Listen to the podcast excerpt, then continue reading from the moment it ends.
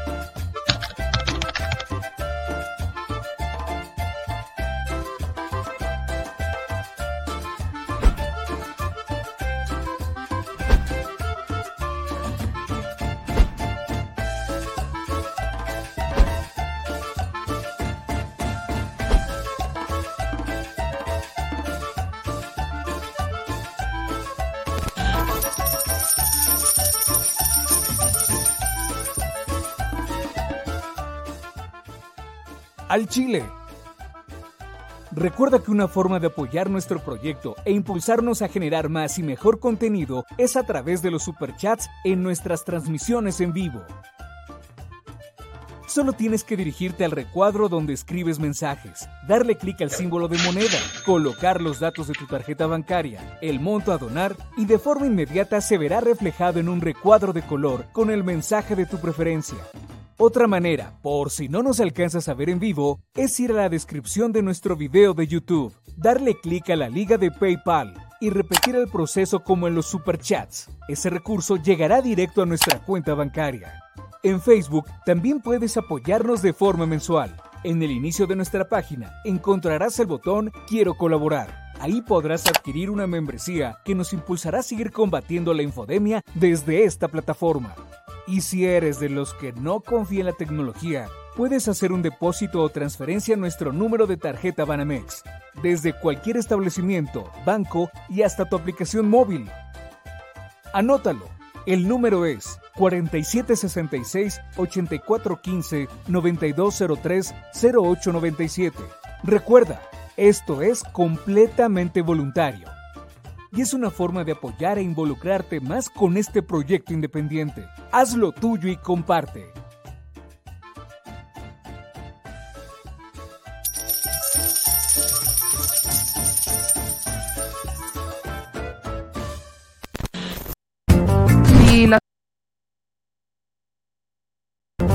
Y la Secretaría de Gobernación va a emitir algún tipo de pronunciamiento, si bien usted ya erradicó eso, están todavía sobre la mesa. perdón, que pedí permiso a ver. En 2009 junto a otros funcionarios. Eh, preguntarle, porque aquí somos simplemente administradores de los dineros del pueblo.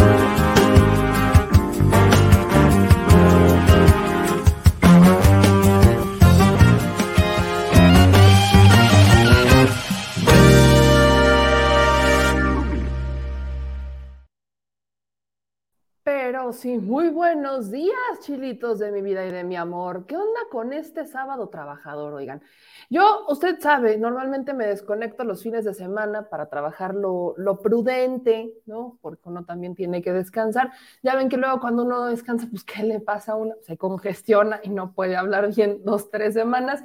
Pero bueno, es que hoy hubo mañanera y muchos de ustedes me estuvieron diciendo, bueno, es que el programa de las mañanas es detrás de la mañanera con segura servilleta. O sea, sé yo, me, me llamé y que vaya que cuando hay mañanera en sábado uno no trabaje, pues que somos flojos o qué. Pues no, señores. Así que aquí andamos trabajando porque hay cosas importantes, no podemos rezagarlas, no las podemos dejar para el lunes, así que vamos a entrarle derechito y sin escalas. Conferencia sabatina del presidente Andrés Manuel López Obrador este sábado 11 de diciembre de 2021 en Tijuana, Baja California. Tijuana, no conozco Tijuana, fíjense, casi no conozco el norte. Lo más cerca que he estado es en Los Cabos. Yo estuve un fin de semana y le mando un saludo a toda la gente bonita de Los Cabos, que, que, conocí jóvenes increíbles, al, este, al presidente municipal de Los Cabos, de verdad se me hace un gran trabajo el que está haciendo, sobre todo con los jóvenes, pero es lo único que conocí de, de Los Cabos, no conocí más, así que tengo que ir.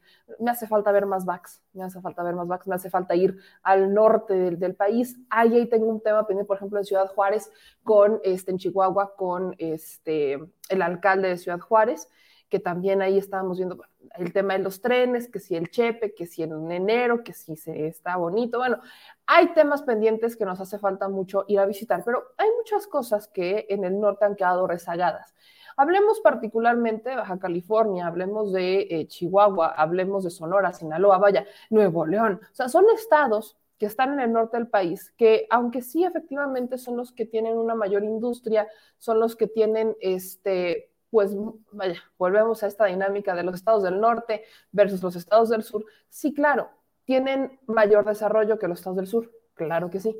Pero lo que también hay que mencionar es que así como tienen de, eh, así como tienen grandes eh, virtudes económicas, también tienen grandes desventajas y desigualdades. Y ese es el tema, que entre las ventajas y las desigualdades, cuando éstas crecen, ¿qué otro factor se hace presente? La inseguridad. La inseguridad y la violencia. Así que el presidente Andrés Manuel López Obrador hoy va a, eh, Tijuana, va a Baja California, hoy bien lo mencionaban, es quizás el presidente que más va, que más ha ido a el norte del país, que más ha visitado Baja California, y es un presidente que hoy fue a decirle a la gobernadora de Baja California no está sola. Lo ha hecho y lo seguirá haciendo, se lo dijo con toda claridad, e incluso en el asunto terminó recordando ¿no? este evento que hubo en Chihuahua con la gobernadora de Chihuahua panista, a la que el presidente reconoce que pese a ser de, una, de un partido político distinto y con una ideología distinta, tiene toda la voluntad, toda la disposición y todas las ganas de colaborar con el gobierno federal y es algo que el presidente celebra algo que me queda claro no le va a gustar a Marco Cortés, ¿verdad? Me, me queda perfectamente claro que a Marco Cortés eso de, ay, qué bonito que trabaje con el presidente, no es algo que le vaya a encantar, no le va a agradar, pero es que solamente así vas a resolver los problemas de México. Si lo quieres hacer solo, estás tirado para el perro. Y perdón, mis bebés, no es por ustedes. Pero es en serio. O sea, si quieres hacerlo solo, no vas a llegar a ningún lado. Por eso es importante que se trabaje en conjunto. El trabajo que va más allá del electorero, ¿no? Es el trabajo que va en conjunto con, pues al final es un beneficio para la gente. Y si me eligieron y si ya estoy aquí y si ya estoy gobernando, pues ¿qué me toca? Chingarle. Y no podemos avanzar si no vemos un trabajo entre el gobierno municipal, el gobierno estatal y el gobierno federal. Si los tres órdenes de gobierno no se unen, nunca va a haber ningún beneficio para los ciudadanos y creo que esto es algo que también hereda esta administración. El no nada más ríndame pleitesía, no nada más yo soy el presidente y todos ustedes se friegan, sino es soy el presidente, ¿qué necesitas? ¿Cómo te apoyo? Vamos a trabajar juntos y si me vas a poner resistencia, pues esa es tu bronca y ahora sí que vete vacaciones, como Enrique Alfaro. Así que vamos a entrarle de lleno a esta conferencia mañanera. Ahorita voy a leer sus comentarios porque sí, sí estamos en vivo, sí, sí es sábado. Esto no pasa dos veces. Así que, chelitos, vamos a darle porque la mañanera de hoy vamos a empezar en orden cronológico. Inicio con un Andrés Manuel López Obrador, presidente de México, haciendo dos comentarios que para diferentes generaciones van a generar un poco de polémica. Para una generación más politizada, con todo respeto, el presidente pues habla sobre y le eh, manda condolencias a la familia de Carmen Salinas.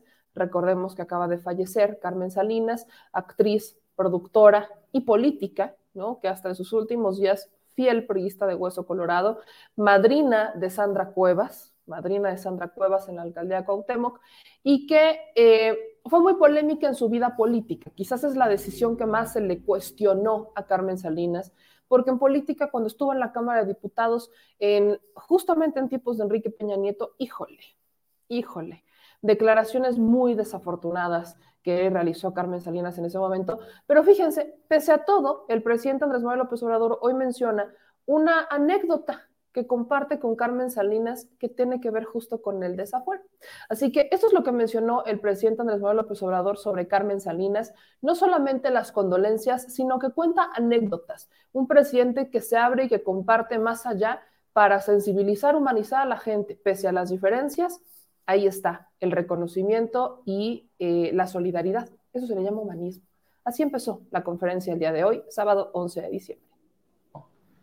A los familiares, a los amigos de Carmen Salinas. Lamento su fallecimiento. Conocí a Carmen porque tenía que ver con mi estado, con mi tierra, con mi agua. Su hijo Pedro, que falleció, estaba casado con una tabasqueña.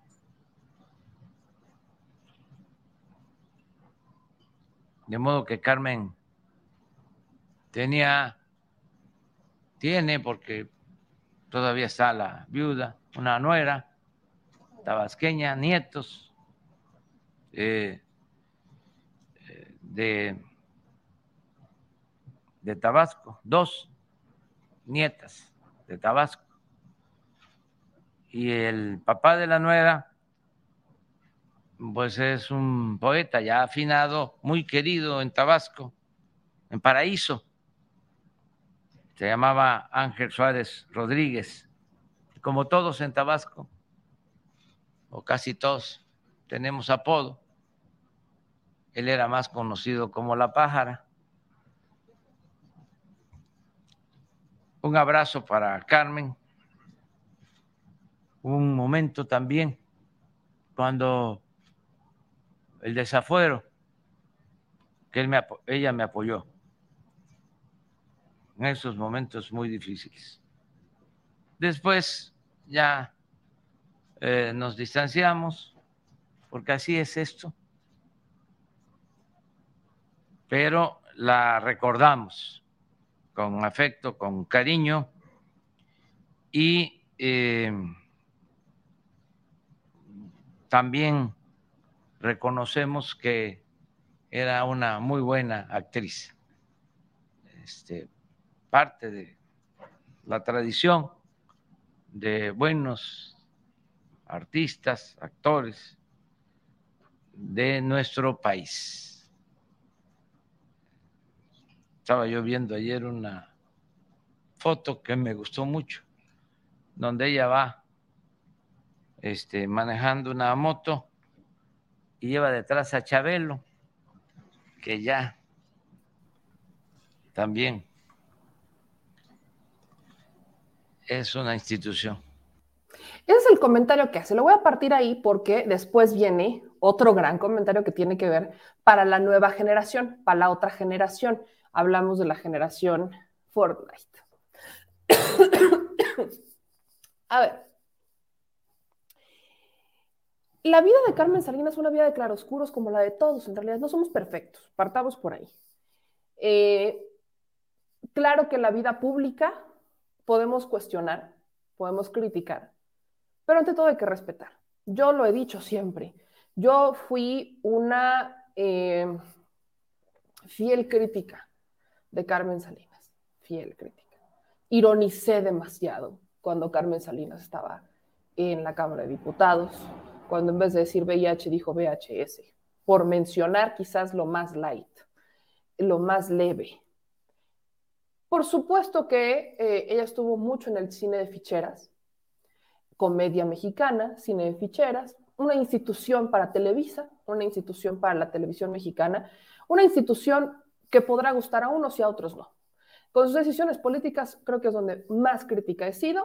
Habrá algunos que digan fue buena actriz, habrá otros que digan actriz y párenle de contar, pero eso es un tema de opiniones y creo que, que es bonito que lo podamos debatir. Pero quiero rescatar aquí un comentario que me hacían y creo que uh, vale mucho la pena este, ponerlo sobre la mesa, es el comentario que hace Jennifer Rivas. Eh, dice humanismo o un buen conocedor de lo que se mueve en el imaginario mexicano y toma eso para conectar con la gente. Mucho romanticismo veo yo aquí. Tiene un gran punto Jennifer, pero vamos a hacer una gran diferencia. Sí, por supuesto que el presidente conoce al derecho y al revés, el imaginario mexicano y sabe qué conecta y qué no conecta. Decir que no sería absurdo. Jennifer Rivas tiene toda la razón, pero por supuesto que no es algo forzado. Ahí es la gran dinámica. Una cosa es conocerlo y forzarlo y buscar el, mm, vamos a, usarlo para conectar con la gente. Y otra cosa muy distinta es hacerlo desde el fondo de tu alma. Y eso es lo que vemos. ¿Ustedes creen que el presidente que conoce tanto el imaginario mexicano haría un comentario como el que hizo de una persona como Carmen Salinas? que si de algo en el mundo político, no en el artístico y no en el social, en el político, si alguien fue criticada, ridiculizada y para muchos hasta odiada, fue Carmen Salinas. ¿Qué tendría que hacer el presidente si conoce tanto el imaginario mexicano? Y podemos ver aquí los comentarios que hacen sobre todo muchos de sus simpatizantes ¿Qué tipo de comentario podría ser? Perfectamente pudo haberse quedado en el decir mis condolencias para Carmen Salinas, una actriz, productora y política mexicana. Le mandamos un abrazo a toda su familia. Párenle de contar. Perfectamente se pudo haber quedado ahí, cumplir como presidente. Perfectamente pudo haberse quedado ahí. Pero no, se fue más allá. Contó una anécdota. Dijo, nuestros caminos se juntaron un momento, ya me ayudó con el desaforo y después nos separamos. Perfectamente pudo haber omitido esta parte de conectar con la gente y eso de conectar con la gente, eso se llama humanismo. Porque muchos de nosotros vivimos el día a día con él, lo que le pasa al otro a mí me vale tres quesos y como yo no lo viví, como a mí no me pasó, por aquí me volteo y por aquí me voy. Y ese ha sido un gran lastre que hemos estado arrastrando como sociedad. Seamos honestos, seamos honestos, hay que decir las cosas al chile, seamos honestos. Ese es un gran lastre porque como, como me podría, o sea, si como no me pasó a mí, yo no me meto porque entonces si me meto me podría afectar. Y nos volvimos apáticos y nos volvimos completamente lejanos de la sociedad. Eso es lo que ha pasado. Entonces, claro, el humanismo es conectar con la gente, más allá del imaginario mexicano. Entonces, claro que había que mencionarlo y muchas gracias a Jennifer Rivas por hacer ese comentario. Ahora, ¿qué otra cosa? Márquez dice, ¿qué pedo con el título? Te explico. ¿Cómo de que no, mi querido Márquez Rivas? El presidente, después de hacer este comentario, se le va a Fortnite. ¿Qué es Fortnite? Es un videojuego. Eh, el presidente no dio el nombre, pero lo explicó a la perfección. Este, ¿qué, es lo que sí? Si quiero citar literal lo que dijo el presidente sobre el Fortnite. Eh, dijo, 100 monos caen en una isla a matarse. Quienes conocen qué es Fortnite, pues saben que son 100 monos que caen en una isla y se van a matar. Eso es Fortnite. Ha sido muy criticado el presidente Andrés Manuel López Obrador por sus comentarios hacia los videojuegos, sobre todo los que son violentos, porque dice que justamente estos videojuegos no han ayudado a la sociedad, que, pues que le han enseñado a los jóvenes y a los niños a ser violentos, lo que ha provocado, desde la perspectiva de lo que ha dicho el presidente, ha provocado pues eh, actitudes violentas que incluso hemos visto un caso que se publicó en la mañanera de un eh, niño, un niño literalmente, que habría matado eh, integrantes de su familia. ¿no? Entonces, estas cosas lamentables, yo cuando se dio ese momento, yo escuché y leí en Twitter muchas críticas de gente que decía, los videojuegos no son el problema, ¿no? Y que cuestionaba al presidente porque se le iban los videojuegos encima. Yo les voy a decir una cosa, tienen un punto, sí, sí lo tienen, pero el presidente también lo tiene. El asunto es que hace falta llegar al punto medio.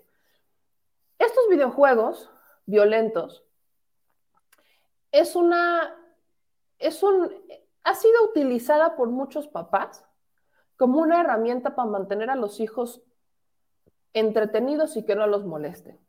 Ese es el problema. Ese es el punto medio. Porque perfectamente el videojuego no tendría por qué generar violencia si el padre o la madre, más bien, el padre y la madre están atentos del hijo y le enseñan límites y le dicen y le enseñan lo que es este límite entre la realidad y la, y la ilusión y lo falso. Si en vez de promover, digo, no está mal que utilicen los videojuegos, no es que esté mal, pero está científicamente comprobado que mucho también daño hacen. Dejen ustedes el tema violento, la visión, la, este, la postura del cuerpo. Hay muchos niños que van a sacar sus frustraciones a un videojuego y que perfectamente cuando crecen como no lo sacaron, como no, no, lo trabajaron en otro espacio, como no tuvieron esta atención, como no tuvieron estos, estos, estos otros grandes elementos de la vida diaria, que es la atención de papá y mamá, que es el, vaya, el juego, el juego didáctico, como no lo tuvieron, se vuelven personas conflictivas para la sociedad, aisladas algunos. Cada uno tendrá un factor distinto. El problema no es el videojuego en sí. El problema es la ausencia de límites, la ausencia de alguien que diga, esto está bien, esto está mal, esto es verdadero, esto es falso, y que en la mente de un niño que es una esponja, entonces absorbe todo. Ese es el tema. Por supuesto que el videojuego por sí mismo no te va a decir ve y mátalos. No, hay mucha mala influencia, que es como las redes sociales, que cuando no tienes estos límites, cuando no conoces bien, cuando te dejas llevar, por supuesto que te pueden manipular a través de las redes sociales, te pueden manipular a través de un videojuego, claro que sí, sobre todo cuando estás conectado con gente que ni siquiera conoces, porque no tienes ni la más mínima idea de quién está del otro lado y te pueden hacer pasar y te pueden hacer creer que es un niño de 10 años y es un adulto. Y esto lo hemos visto a lo largo de los años, por ejemplo, cuando estábamos en el debate, por ejemplo, de las fotos, de por qué no subir fotos de menores de edad a las redes sociales? ¿O por qué no subir fotos extremadamente expuestas a las redes sociales? Porque había gente que se hacía pasar por otras personas y te robaba la identidad o agarraba estas fotografías y entonces las ponía en un sitio pornográfico. Por supuesto que son temas que se deben de mencionar y son temas que no podemos evadir, pero por sí mismo no es el problema. El problema recae en la sociedad. Entonces, este es el comentario que hace el presidente. Y ahí es en donde entra la alusión a Chabelo. Que vaya, si también queremos hablar de un claro oscuro, Chabelo es otro gran claro oscuro. Porque, por supuesto, el, rey de los niños en México pues, también está acusado.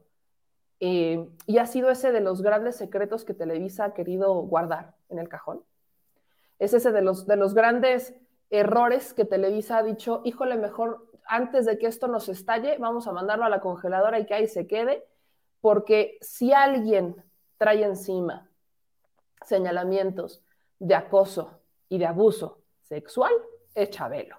Entonces, por eso ese es como que el gran secreto de Televisa, que ya ni siquiera es secreto, muchos lo sabemos, pero ha sido como el no lo queremos reconocer, nos queremos hacer para atrás, mandamos a la congeladora Chabelo, ya no da para más, ahí que se quede para evitar que esto nos estalle en la cara, porque es algo que se ha mencionado desde hace muchos años, abusos que no solamente fueron sexuales, abusos laborales, acosos, o sea, una cantidad brutal de eh, señalamientos y de menciones que se han hecho acerca del trabajo de Chabelo, pero eso es una vida personal, digo, hay una diferencia entre la vida personal y la vida pública. Si hablamos también de estos grandes claroscuros, pues también está Cantinflas.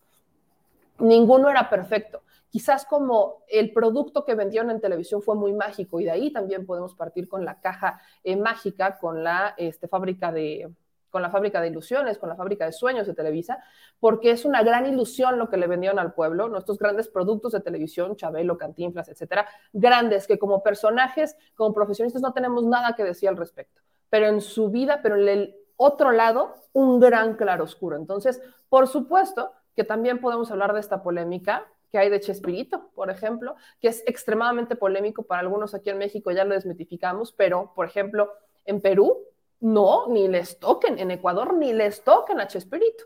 Así que claro que hay que desmitificarlos. Por supuesto que hoy tenemos que hablar de una ética moral y de una ética profesional, pero eso quizás será tema de otro programa. Mucho más largo y mucho más polémico. Lo que hoy el presidente menciona es acerca de estos videojuegos. Así que esto es lo que dijo el presidente sobre pues, los niños de antes, las generaciones de antes y las generaciones de ahora. Toda una institución. Fíjense qué diferencia. Que nuestros hijos se levantaban a ver a Chabel.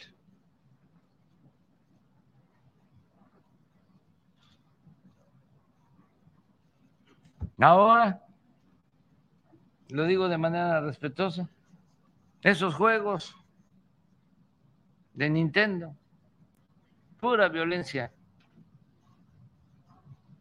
Ya vamos a empezar a analizar eso, porque eh, pasan desapercibidos, como de noche, pero son contenidos tóxicos, nocivos, violentos. Estaba yo enterando de un juego donde sueltan, llegan a una isla como 100 y el juego consiste en eliminarse hasta que queda uno. Fíjense cuánto tiempo en eso. ¿Qué? Bueno, puede ser para los jóvenes, para los adolescentes, están estar todo el tiempo viendo esas imágenes, interactuando, donde lo central es la violencia, el individualismo.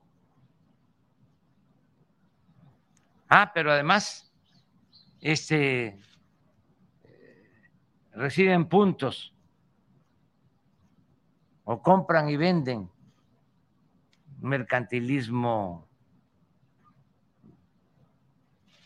vil. Todo eso. Por eso que, que viva Chabelo. Muy bien. Pues eso es lo que menciona el presidente, ¿no? Dice, pues por eso que viva Chabelo, ¿no? Insisto, habrá, a mí también, cuando yo me, o sea, vamos a ser honestos, vamos a, decir, es, sábado, podemos destramparnos un poquito. Este, cuando el presidente hace esta mención de Chabelo, por supuesto que viene a mi memoria todas esas acusaciones y señalamientos que empezaron a surgir años después, muchos años después, eh, cuando empieza sobre todo esta ola, que eran como los secretos que estaban tras bambalinas, ¿no? En los pasillos de Televisa, y que ahí se quedaban como en las bambalinas. Hoy son más públicos y créanme, conforme pasen los años serán cada vez más públicos, porque los trapitos sucios no siempre se quedan ahí, ¿no? Por eso, y yo sí lo digo, por eso es bonita la congruencia entre el decir y el hacer. Es muy bonita cuando hablamos, por ejemplo, de figuras públicas. Pero enfocándonos en el tema de los videojuegos, moraleja de la vida, no está mal el videojuego está mal la ausencia de los padres. Está mal que te enfrasques en el videojuego y que no tengas alguien que te diga esto, o sea, que no sepas distinguir entre la realidad y el imaginario. Ahí sí, y ese es un error que sobre todo cuando estás viendo generaciones eh, más chiquitas, por supuesto que es una diferencia, ¿no? Vaya, seamos honestos, seamos honestos. ¿Quiénes de aquí son papás, no? Y los que son papás probablemente habrán jugado este, juegos de mesa, ¿no? Entre más jóvenes, pero si todavía son más grandes y son papás y tienen un hijo chiquito, ¿no? Ya vemos de 10, 11 años, pues habrán jugado valero, habrán jugado avioncito, lo pintaron en el piso, etc. ¿Cuál es la gran diferencia entre los juegos de antes y los juegos de hoy?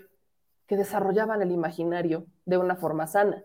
Tenías antes que tú te ponías a imaginar y jugabas y pintabas en el piso el avioncito y lo jugabas y agilizaban tu mente. Entonces contabas, brincabas, te ponías a hacer varias cosas al mismo tiempo y lo hacías de una forma didáctica en un ambiente sano. ¿Cuál es la diferencia hoy? Pues que estás enfrascado en un ambiente oscuro, con iluminación directa a, la, a, los ojos, con sonidos muy fuertes, sonidos muy estridentes, y entonces tienes eso estimulando el cerebro de un niño. Por supuesto que si nos ponemos a analizar el asunto de las estimulaciones del antes versus el hoy, pues claro, hoy tenemos niños que son como más lentos, no, todos, son mucho más desarrollados para tecnología, son mucho más desarrollados para eh, cuestiones dinámicas, por ejemplo, los papás se tardan años en buscar algo en Internet, no hablo de todos, pero los niños por aquí nacen y ya saben cómo jugar con un iPad. Entonces, vaya, claro que traemos los chicos, conforme van pasando las generaciones, traen mucho más desarrollado la tecnología. Pero ¿qué es lo que no tienen desarrollados? Habilidades humanas. Habilidades de desarrollo, de comunicación, este, como que a veces les cuesta y esto es algo que no es general, por supuesto que no, porque es que generalizas, no generalizo, no es un tema general, pero sí vemos que hay, que, que hay a quienes les cuesta, por ejemplo, eh, relacionarse interpersonalmente, intrapersonalmente, tienen estos problemas unos con otros, son un poquito más conflictivos. ¿Y por qué? No es por el tema del videojuego, es por la ausencia de un padre. No es como que un niño nace y dice, denme un videojuego, a vez de decir mamá o papá, claro que no pero entra mucho la dinámica de cómo se está educando a las nuevas generaciones y por eso les digo, el problema en sí no es el videojuego violento, es la ausencia de una autoridad, es la ausencia de un guía. Ahora, que si somos, nos metemos en el chascarrillo, ya me imagino, y lo, pregunta, lo, lo con Lego, me estaba diciendo yo, tiene toda la razón. Imagínense al presidente López Obrador, ¿no? a sus tres hijos mayores que crecieron viendo Chabelo, y al chiquito jugando Fortnite. Ya me imagino al hijo más chico del presidente diciendo, ay papá, ahí vas otra vez con el videojuego, como son todos los hijos con sus papás, como de, ay, va otra vez mi papá. Ay, Dios mío. Y los otros grandes, sí, tiene razón. Y el chiquito así como ay, mamá, dile algo. Ya me lo imagino, así como en casa me van a molestar en la escuela otra vez. Pero bueno, es, es cómico, es cómico si lo vemos desde la perspectiva cómica. Eh, tengo un amigo, un roomie, un ex roomie, hijo de su madre quienes acordarán de las transmisiones, y no me van a dejar mentir, ahí va. ¿Se acuerdan de cuando hacíamos transmisiones el año pasado? Eso fue como por ahí de entre enero y febrero del año pasado. Año pasado, no, antepasado, en 2020. No, año pasado, sí, del año pasado. Sí, del año pasado, del 2020. Que hacíamos las transmisiones en Tlatelolco, con la pared amarilla. ¿Se acuerdan de eso? ¿Se acuerdan de esas transmisiones con la pared amarilla? Quienes se acuerden, se acordarán que en una que otra transmisión, famosas de las paredes amarillas o del sillón café, me decían, es que quien grita, se escucha un grito. Bueno, ese era mi Rumi jugando Fortnite. Le mando un beso a mi querido Escamilla, le mando un beso bien grande porque se la pasaba jugando el Fortnite, oigan. Y ya estaba yo transmitiendo, estaba transmitiendo y escuchaba, ¡Hala! ¡Hala! ¡No! Y luego se soltaban las mentadas, pero el clásico era el ¡Hala! Hijo de su madre. Lo, recuerdo, lo recuerdo con cariño, lo recuerdo con ganillo, pero, pero híjole, híjole, ¿cómo les, cómo les explico? Tenía, tenía ahí una dinámica, tenía ahí una, alguna dinámica, alguien tenía una dinámica. Pero bueno, vamos a entrar a otra, este, a, otra, eh, a otro tema de la mañanera. Bienvenidos a los que son nuevos, como nos dice aquí Santiago Campos, que es nuevo. Ahorita respondo preguntas, siempre salen, pues, cáiganle y sigan compartiendo. Gracias a todos los que nos mandan manitas arriba y que siguen comentando. Bueno, temas que también son importantes de la conferencia de prensa. Eh, uno de ellos, pues quizás el más importante es cuando eh, el compañero de Grupo Cantón le pregunta al presidente sobre esta próxima reunión que tendrá el jueves 16 de diciembre con los gobernadores. Esta es una reunión que, este, en donde va a estar con todos ellos, en donde va a sentarse con todos los gobernadores para hablar sobre situaciones de seguridad. Es una reunión que se hace anual, pero además se va a aprovechar el foro para hacer la reunión de los gobernadores, la famosa reunión de la CONAGO, y van a reunirse los gobernadores, va a estar el presidente y van a tratar temas de seguridad. Eso es lo que menciona el presidente respecto. Creo que es muy importante porque volvemos a lo que les decía al inicio. El trabajo que va más allá del que hace un gobierno por separado del otro, así no funciona. Si tenemos problemas tan graves, necesitamos trabajar en conjunto. ¿Qué se necesitan? Que los tres órdenes de gobierno estén trabajando en conjunto. Hay gobiernos con los que va a ser más fácil, hay otros con los que no. Por ejemplo, los gobiernos como Guanajuato, Jalisco, que anda de vacaciones el señor, o el que otro que enfrente al presidente o señor presidente y en la espalda le pinta cremas, pues por supuesto que va a ser complicado tener buenos resultados. Pero cuando tenemos gobernadores que más allá de las diferencias dicen, yo tengo que trabajar por mi gente y que traen esta buena voluntad de hacer un trabajo, pues resulta importante. Ahora, ¿Qué va a ser muy interesante? esta sería ya la primera reunión de los gobernadores con los nuevos gobernadores que llegan, que son de Morena, y el gobernador que llega del PAN, y bueno, o sea, con estos nuevos gobernadores. ¿Qué es peculiar? Se acordarán de la bendita Alianza Federalista, que aplica como la canción de Tatiana, aquí recordando nuestros éxitos infantiles. ¿Se acuerdan de esa canción, Tatiana? Yo tenía 10 perritos. En Bueno, teníamos este, 32 gobernadores en la CONAGO, luego se salieron, que eran 10, se salieron, creo que eran 10 gobernadores para formar su alianza federalista, y luego de esos, de esos gobernadores de la alianza federalista pues, se quedaron sin nada, la alianza federalista como que sí existía, pero no existía, pero sí daba luces, pero no daba luces, se rompió con el asunto de cabeza de vaca, y con la Ahora, renovación de los gobernadores, cuando ya no están, pues ¿qué pasó? Y la Alianza Federalista, pues pinto cremas. Entonces, esto va a ser también interesante porque es la reunión en donde pues ya entra esta nueva ola de gobernadores, se van a sentar con el presidente y esto es lo que le pregunta el compañero Grupo Cantón y lo que responde el presidente sobre esta reunión del 16 de diciembre tratar el evento el día 16, si no me equivoco, de este mes en Tabasco. Tengo entendido que va a ser una reunión de seguridad nacional, que van a estar presentes todos los gobernadores de todo el país, pero si nos pudiese profundizar un poco al respecto sobre qué va a tratar, cuáles temas van a ser, etcétera. Bueno, pues eh, nos vamos a, a reunir en Villahermosa el próximo jueves vamos a tratar tres temas. Uno, el relacionado con la protección civil, que es muy importante, el que tengamos eh, siempre actualizado el plan para atender emergencias. Y esto requiere, como se ha constatado, del esfuerzo conjunto, oportuno, para enfrentar siniestros, inundaciones, huracanes, temblores, toco madera, incendios, en fin que estemos preparados, todos. Ese es un motivo de este encuentro. También se hace una reunión anual para aprobar el Plan General de Seguridad Pública. Y es otro tema que se va a este, plantear con los gobernadores y eh, los gobernadores, aun cuando esto no tiene que ver con el gobierno federal, van a aprovechar para reunirse en lo que es la Asociación de Gobernadoras y Gobernadores, la CONAG,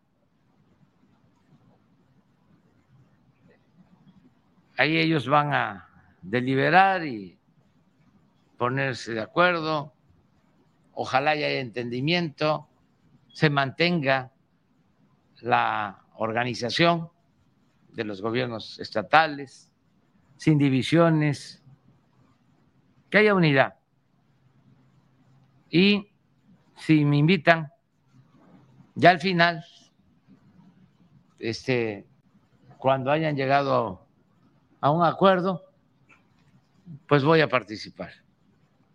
Pero es algo de las gobernadoras y los gobernadores, que yo espero que va a ser un buen eh, encuentro y van a ser buenos los resultados.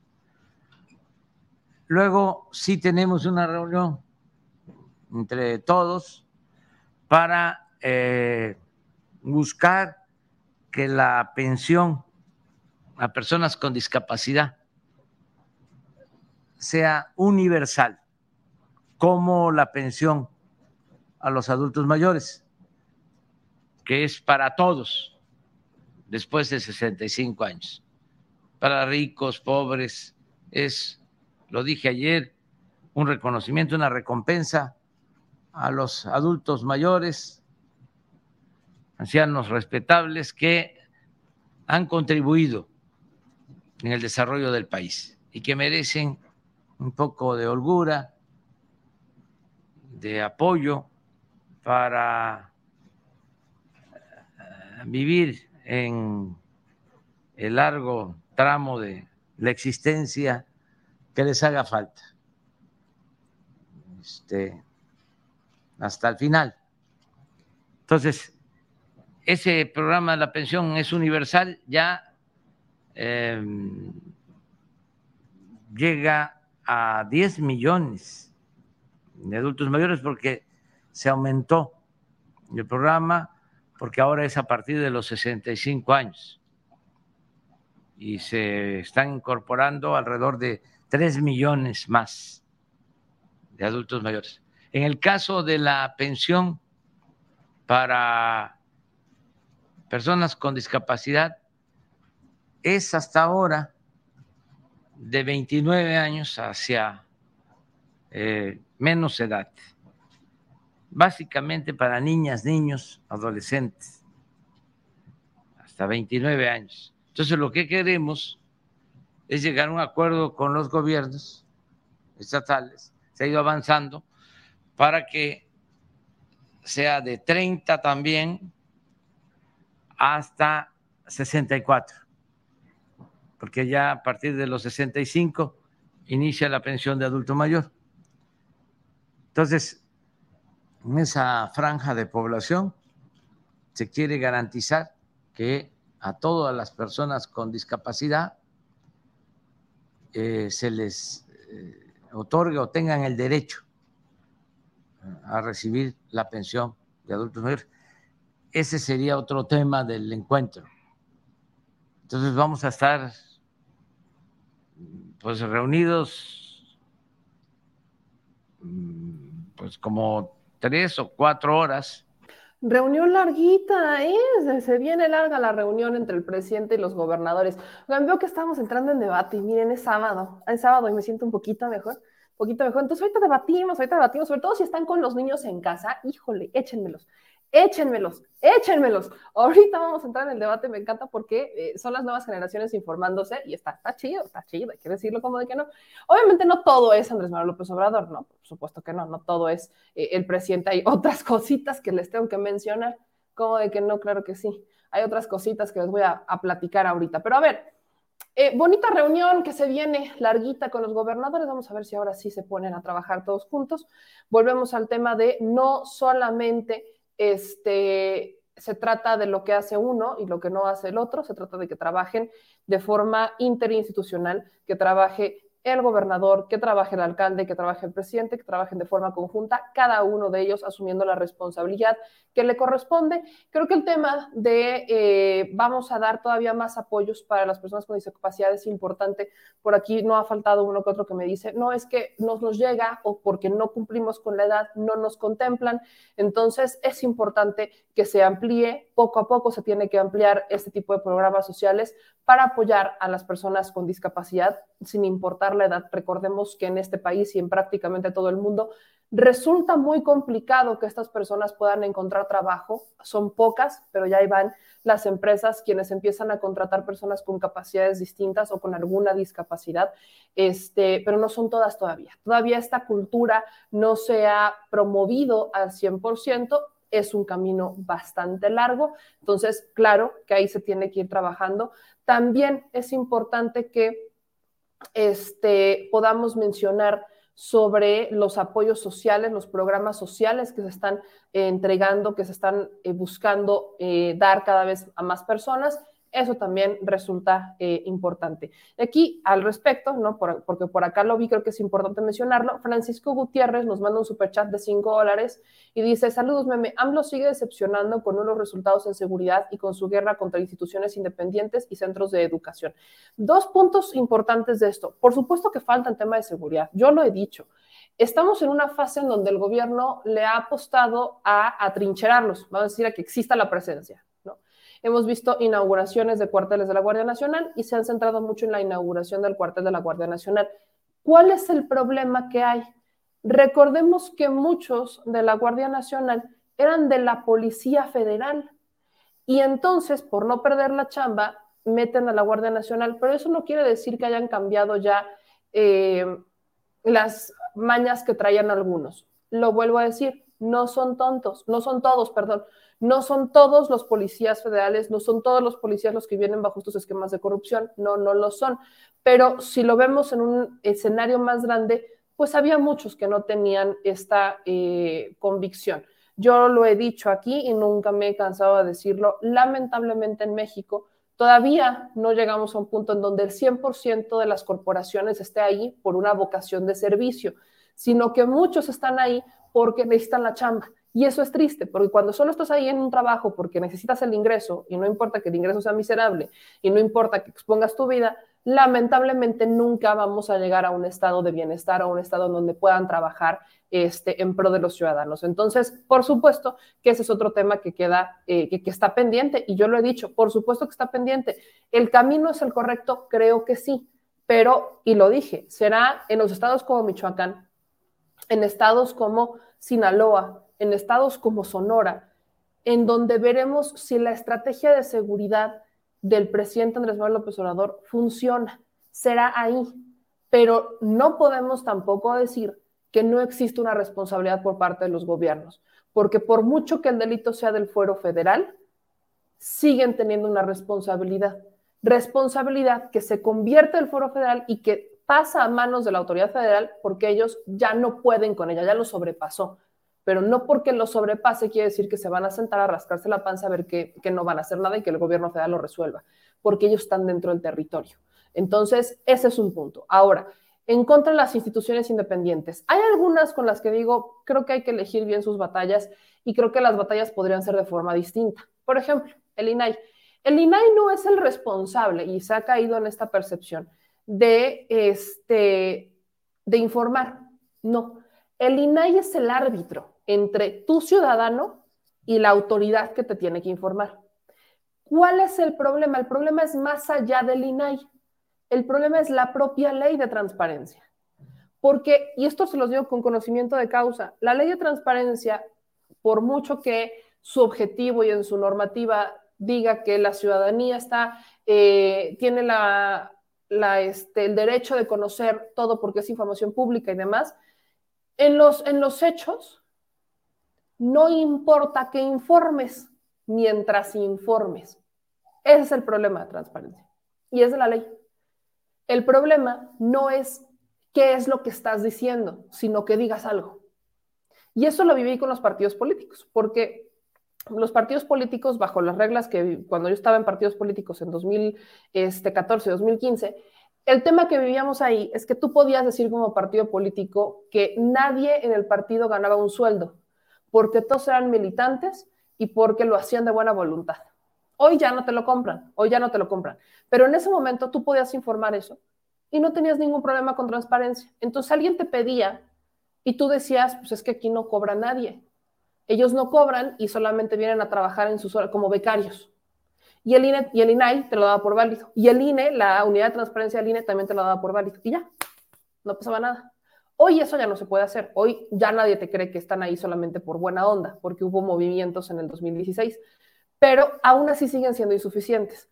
El INAI entra en esta controversia como árbitro cuando la información que te están dando, no, o sea, dices, espérame, no va por ahí, entonces puedes meter una controversia. Y el papel del INAI es atraer los casos y decidir si es, o si tu ciudadano tiene razón o si la dependencia tiene razón. Ese es el papel del INAI. No se ha fortalecido. Hay decisiones que ha tomado el INAI que son siempre apegadas a la ley. Es algo similar al INE. El problema ya ni siquiera es la institución, es la normativa que tienen, las reglas que tienen, que permiten que las personas que están ahí decidan como han decidido, porque se amparan bajo el argumento de, pues es lo que dice la ley. ¿Y quién lo puede cambiar?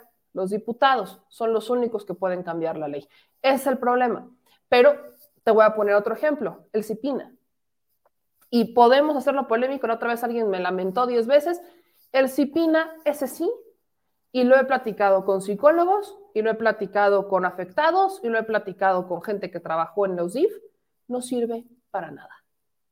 Se supone que el CIPINA es un órgano autónomo que tiene que vigilar que el Estado, que el DIF, haga válidos los derechos de los niños y las niñas y de los adolescentes. Y eso, y menos, es nada. El CIPINA no hace nada. No tiene el poder que tendría una procuraduría. El CIPINA a veces pareciera como entre un DIF, pero sin facultades, o sea, entre un DIF, pero con las facultades de la CNDH, solamente emitir recomendaciones. Y no hace nada y, se, y tiene un sueldo y tienen una estructura orgánica y trabajan en conjunto con los DIF y trabajan con los gobiernos estatales y trabajan con organizaciones de la sociedad civil y no hacen nada. ¿De qué sirve que exista un CIPINA cuando tienes un DIF que sí tiene las facultades y que no hace? ¿Qué es más fácil? El presidente ha propuesto integremos al CIPINA SEGOP. CIPINA está conformado por SEGOP, lo que harías es cambiarlo, pero aún así no serviría de mucho, porque sigue duplicando funciones que ya hace alguien y que tampoco hace bien. Entonces, ahí es un tema donde hay que elegir bien las batallas. Y con los centros de educación, para eso es un tema de opiniones y lo, lo respeto ampliamente. Eh, yo creo que las universidades, la universidad no es sin el alumno, el alumno hace la universidad. Y así como lo dijo hoy en la mañanera con el asunto, por ejemplo, de Pemex, el presidente no puede estar eh, organizando a los ciudadanos, el presidente no puede estar diciéndoles o meterse en todos lados. Em, se, meterá con sus opiniones, pero la responsabilidad de los grandes cambios recae en la ciudadanía. Por eso siempre soy muy enfática en el poder es del pueblo. Y creo que aquí sí hay un tema. Muchos están mal acostumbrando a que el presidente López Obrador opina o mete mano o está empujando. ¿Qué va a pasar cuando ya no esté? vamos a seguir esperando que alguien nos empuje y que alguien nos vaya diciendo, hagan algo, reaccionen, despierten. Por supuesto que no.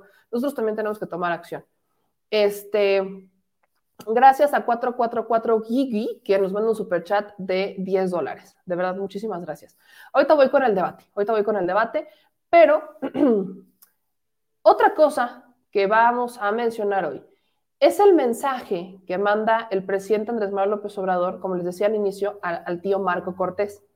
Me encanta, esto fue muy divertido, muy divertido mensaje que manda Marco Cortés, pero también no saben a quién le manda mensaje. Se lo manda a Barbosa, a Barbosa con este, con Claudia Rivera, ¿se acordarán? Estos pleitos, estos pleitos que se dieron entre, llamémosle, eh, gobiernos, gobiernos estatales y gobiernos municipales, estos pleitos que se dieron no ayudan a nadie. Vuelvo al tema del principio, el trabajo interinstitucional, que se integren los tres, los tres órdenes de gobierno. Es algo que no vemos siempre.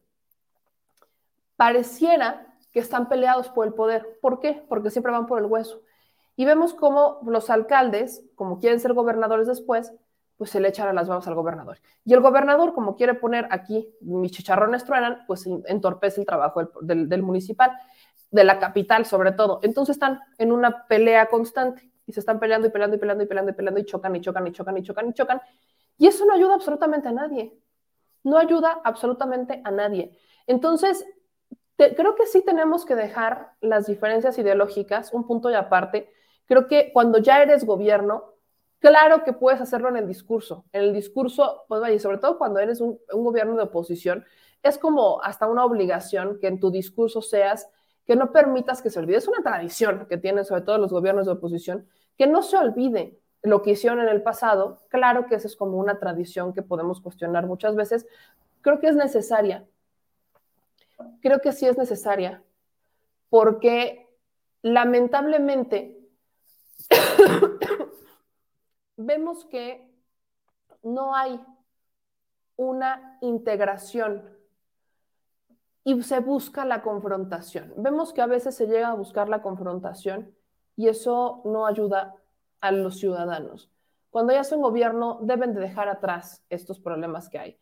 Y que le dejen a los políticos, a los partidos políticos, pues la chamba de hacer política, o sea, de hacer esta política electoral, mientras que los gobiernos tienen que enfocarse en los resultados. Así que, como mensaje para Claudia Rivera Vivanco, como mensaje para Barbosa, como mensaje para eh, el entonces, ¿no? Recordemos cómo en Chihuahua, el gobernador, cuando era gobernador Javier Corral, se le iba encima a Maru Campos.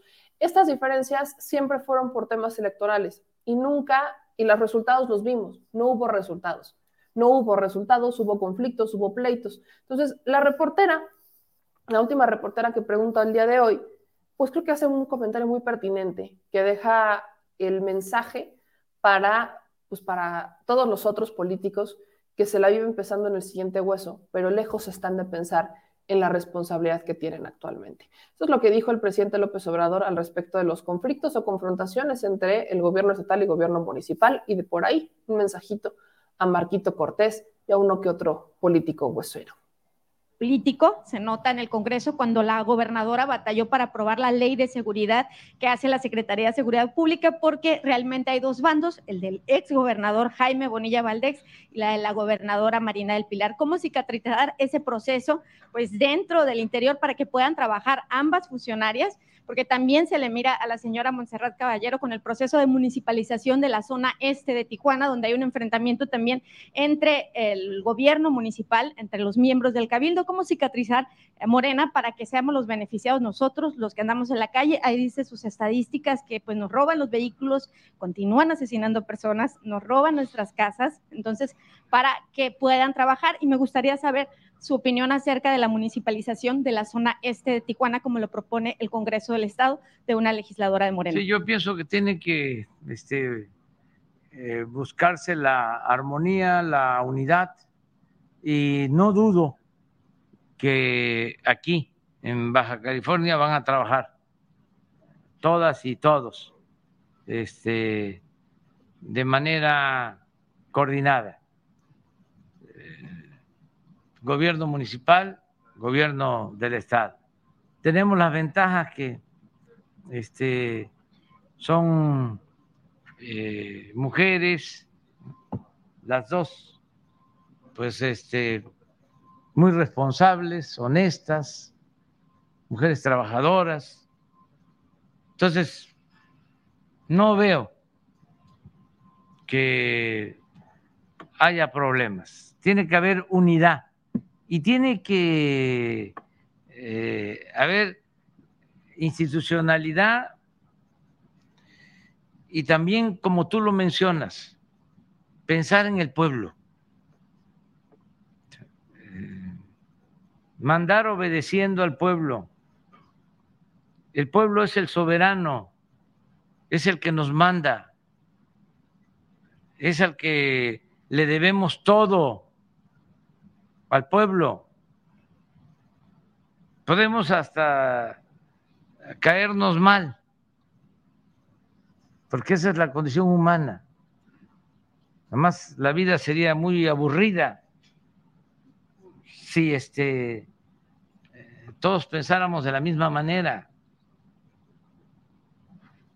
Eso tiene más que ver con las dictaduras, no con la democracia. La democracia es diferendo, es pluralidad, es libertad, no es autoritarismo, es poder discrepar, pero siempre tiene que haber un propósito superior, que es el pueblo, la gente, es lo que nos debe de importar. Ayer estuve en Chihuahua Acaban de haber elecciones. Me gustó muchísimo porque la gobernadora de un partido está este, totalmente de acuerdo, trabajando con el presidente municipal de Juárez de otro partido, juntos, la gobernadora y el presidente municipal de Juárez. Pero no solo eso, véanlo porque este, ayer, en la noche, estuvimos en un acto en Ciudad Juárez. El que fue candidato de eh, Chihuahua, el que obtiene el segundo lugar más cercano a la gobernadora que triunfa, lo era, estaba ahí. Y es coordinador de programas de bienestar. Y están trabajando los que fueron adversarios, contendientes, rivales por la gobernatura de Chihuahua, juntos. Hasta lo subrayé. Esa civilidad política, esa urbanidad política, no se ve. Pero en otros lugares del mundo es un ejemplo. Entonces, ¿cómo no se va a lograr eso? Aquí Baja California. ¿No le parece, gobernador? Monserrat. A ver, véngase para acá. Un abrazo con todo cariño, eso es todo. Eh, mira lo que está. Este, no, lo que hizo usted, señor gobernador, eso nos alegra. Perdón, señor presidente. Presidente, si nos puede dar su opinión sobre la municipalización de la zona este de Tijuana. Pues eso ya lo ven este, ustedes ya en este ambiente de armonía y este, de mm, buen entendimiento. Ya me voy. Ya me voy, ya me voy. Ya me voy. Eh, ¿Saben hasta dónde voy? Sí, sí, se va, se va este, a crear la Secretaría de Seguridad y Protección Ciudadana en Baja California. Bueno, ya me voy, voy a Guerrero Negro. Hasta allá voy.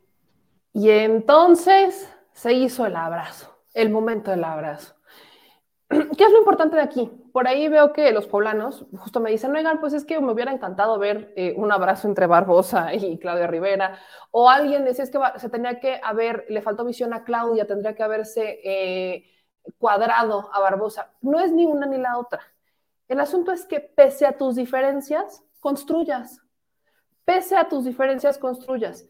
Que tengas esta capacidad de negociación, que tengas esta este, capacidad de decir, oigan, pues este, esto es lo que yo necesito como municipio, o esto es lo que yo necesito como gobierno, vamos, yo puedo ceder hasta acá, tú puedes, es como una relación, o sea, las relaciones no son perfectas, no siempre van a ver todo bonito y todo bonito y color rosa, ¿no? Por supuesto, no. Tienes que aprender a llegar a un consenso. Y lamentablemente a veces no existe esta disposición para llegar a consensos. Ese es el problema que existe. En política resulta complicado porque no hay ningún vínculo amoroso, no hay nada. Lo único que hay es el amor por el hueso, ni siquiera es el amor por el pueblo. Porque cuando tienes amor por el pueblo, entonces existe este vínculo que te permite ver más allá de las diferencias ideológicas y decir, bueno, yo necesito esto. ¿Por qué? Probablemente porque tengo un proyecto, un proyecto político más allá, pero hoy tienen que entender los políticos que si quieren un siguiente hueso, primero tienen que entregar buenos resultados. No se trata nada más de decir, ah, este, me voy a enfocar en hacer las cosas bien y en darles y regalarles y regalarles y regalarles, porque en tres años viene la gubernatura y yo quiero ser gobernador y no me importa dejar aquí a la mitad del cargo o porque yo quiero, ese es el tema, que no está mal que como político tengas una aspiración o una carrera política. Si no la tienes, estaría mal, porque entonces, pues, ¿qué haces ahí? ¿no? Porque cuando quieres ser político, quieres servir a la gente. El asunto es cómo la enfocas. Si quieres cumplir a la gente quieres que te sigan eligiendo y quieres seguir teniendo cargo, tienes que cumplirle al que vota. Y no es con regalos y no es con obras estratosféricas que no van a funcionar y se van a quedar varadas, es con resultados, es con trabajo. Entonces ahí es en donde recae la diferencia entre uno y otro. Necesitas ver más allá de lo que está en un primer plano. necesitas cumplirle a la gente. Tenemos que volver al sentido humano, volver al sentido del trabajo por el pueblo, volver al sentido del servir al pueblo. Y bueno, eso es lo que pasó hoy en la mañanera, ¿no? El presidente... Todavía estoy un poquito malita, disculpen la tosecilla. Ya estamos de estamos de los prometo. Pero bueno, este, el presidente termina mandando un mensaje a los guadalupanos, que este es un país muy diverso, con muchas culturas, con mucha religión, con muchos matices, entonces, bueno, mañana no va a haber eventos por la guadalupana. Pero bueno, ¿qué otra cosa? Porque es sábado y ya saben que me agarro, ahora sí que, que agarro parejo. Quiero hacer algunos comentarios, algunas precisiones de este bonito domingo. Primera precisión, hay una noticia que es preocupante esto para nuestros paisanos para nuestra gente, para los paisanos, para los que nos ven en Estados Unidos, eh, se reportan entre 70 y 100 personas fallecidas por un paso de una ola de tornados por el oeste de Kentucky. Estas son algunas de las imágenes que están compartiendo los medios. Lamentablemente se anticipan ¿no? Entre 70 y 100 personas que habrían fallecido por el paso de una ola de tornados en el oeste de Kentucky. Les mandamos toda una solidaridad. Hay gente que aquí me ha dicho, ven a Kentucky, ven a vernos. Son pocos, pero sí nos los han pedido. Vean las, nada más las imágenes. Entonces, esta es una noticia que está en desarrollo. Para que estén pendientes, les mandamos un abrazo gigante y este, hay que unirnos en solidaridad, como siempre lo menciono. Hasta el momento, hasta el momento hablamos de entre 70 y 100 personas que habrían fallecido esas son las imágenes que nos dejan. Entonces estaremos muy pendientes de esta información. Regresando a territorio nacional, eh, de una forma muy lamentable leía este hilo de mi, leía este hilo de mi querido eh, Horacio Franco hoy en la mañana y se los quiero compartir porque tiene que ver con la alcaldesa de la eh, Cuauhtémoc, Sandra Cuevas. Miren, mi querido Horacio Franco pone este hilo, dice, fui contratado por Israel Zamora, Israel es senador, y lamento enormemente lo sucedido. La politiquería es muy sucia, pero peor cuando alguien manda intimidar a artistas, producción y público con deportables esbirros y pone de manifiesto su pequeñez organizando un evento paralelo. Eh, dice aquí eh, Israel Zamora Guzmán, lamento que a través de actos violentos y de intimidación de la alcaldía Cuauhtémoc se impida brindar atención y cultura a los habitantes de la demarcación. Exijo que se garantice la seguridad para mi equipo y las personas que asisten a las jornadas sociales. Y la nota, ¿no? Es que eh, es un senador por el Partido Verde, es un senador por el Partido Verde, y denuncia a través de sus redes sociales la irrupción violenta de personal de la alcaldía de Cuauhtémoc que impidió que se llevara a cabo la jornada social cerca de ti, que se realizaría eh, el día de ayer en el Monumento a la Madre. A través de sus redes sociales, el senador del Verde denunció que dos personas mostraron armas de fuego a integrantes de su equipo y advirtieron a uno de ellos que ya lo tenían ubicado, lo que consideran un acto de clara intimidación condenó que se cometan este tipo de actos y responsabilizó a la alcaldía Cuauhtémoc de cualquier acción que ponga en riesgo la integridad de su equipo, así como a las personas que asisten a las jornadas para recibir orientación ciudadana. Él reprobó que la alcaldía, que menos recursos destina a la cultura, bloquea eventos que su único objetivo es incentivar la buena convivencia y apoyo a la salud mental de las personas afectadas por el confinamiento provocado por la pandemia, y esto habría iniciado por ahí de las 12.30 horas y fueron escalando en el transcurso de la tarde, lo que resultó en la cancelación del evento, a pesar de que contaba con los permisos correspondientes. Esta no es la primera vez que vemos a Sandra Cuevas, la alcaldesa de la Cuauhtémoc, cometer un tipo de intimidación así. Creo que hemos visto de al tiro dos por mes desde que es alcaldesa y no lleva tanto, si no es que más. No le gusta cuando hay expresiones de vecinos que se organizan para un tianguis, eh, tianguis que hacen año con año y que hacen en la este, comunidad en donde viven, entre vecinos, y que lo hacen cumpliendo con la sana distancia. No le gusta y entonces manda a la gente de la alcaldía amenazarlos. No le gusta cuando se organizan para hacer una protesta y entonces manda a gente a la alcaldía para intimidarlos. No le gusta cuando llega otro político o cuando hay una expresión cultural o se organizan para un evento cultural entre eh, ciudadanos, vecinos de la alcaldía, porque entonces manda a gente de la alcaldía y los manda armados o los manda a amenazar a la gente o los manda a sacar de forma violenta. ¿Por qué lo hace Sandra Cuevas? Porque no quiere que nadie la vaya a opacar ese es el problema de esta señora. Y eso es a lo que yo me refería con es muy claro, y se lo digo, es muy claro, es extremadamente evidente, que esta señora quiere ser jefa de gobierno, ¿no? Así como Lía Limón quiere ser jefa de gobierno, como Taboada quiere ser jefe de gobierno, ¿no? Todos ellos están peleándose por ser jefe de gobierno. Lo curioso es que llegaron por la misma alianza, entonces, pues si no, si entre ellos quieren ser estrellitas de la historia, quién sabe cómo se vayan a poner de acuerdo. El problema recae en que al que están dañando, pues es a la gente, es el ciudadano que se organiza, porque no comulga con sus ideas deben dejar de pensar en el siguiente hueso. Céntrese en dónde están. Esta es la señora que quiere poner un eh, corredor toldo, no sé cómo llamarle, con pantallas y luces en la zona rosa, porque considera que eso va a llamar al turismo. ¿Y qué hay de la inversión cultural en la zona? ¿Qué hay, por ejemplo, de Garibaldi? Está en la Cuauhtémoc. ¿Por qué no hablamos de vamos a hacer cosas chingonas para Garibaldi? ah, no, quiero poner en la zona rosa un toldillo con muchísimas luces y televisiones y pantallas y iluminación para que vengan y revivir la zona rosa. Los intereses de Sandra Cuevas creo que son extremadamente claros, ¿no? Son intereses que no solamente son políticos, sino que están beneficiando a un grupo, el grupo que la puso en donde está, y es lamentable. Así que es bien triste escuchar que esta alcaldesa eh, por un lado, saca puras fotos e imágenes diciendo es que yo soy súper cercano al pueblo, me levanto a las 5 de la mañana y los voy a visitar y estoy con ellos y bla, bla, bla. Y al final lo que realmente estamos viendo pues es a un grupo, es a un grupo menor, es a un grupo menor que la puso en donde está y al que ella está beneficiando, pero aparte está amedrentando a otros. No estoy diciendo que esté mal que beneficies al grupo que te puso, por supuesto que no, pero ya eres gobierno, no estás en campaña céntrate en lo que estás, dejen de huevonear, dejen de ser tan conformistas y dejen de reprimir a la gente. Esto les va a pasar factura, acuérdense de mí. Y hablando de Sandra Cuevas, espérenme tantito, que esto se pone interesante. Ayer hubo una reunión, una reunión de estas fake ministas. Yo quiero hacer un exhorto, porque es sábado, es un sábado bonito, y yo quiero hacer un bonito exhorto. Y este exhorto es para las panistas y Sandra Cuevas, de paso,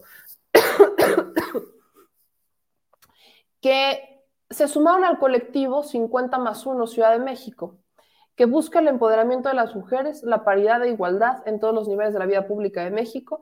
Desde la Cuauhtémoc, dice Sandra Cuevas, que sabrá representar a las vecinas de su demarcación.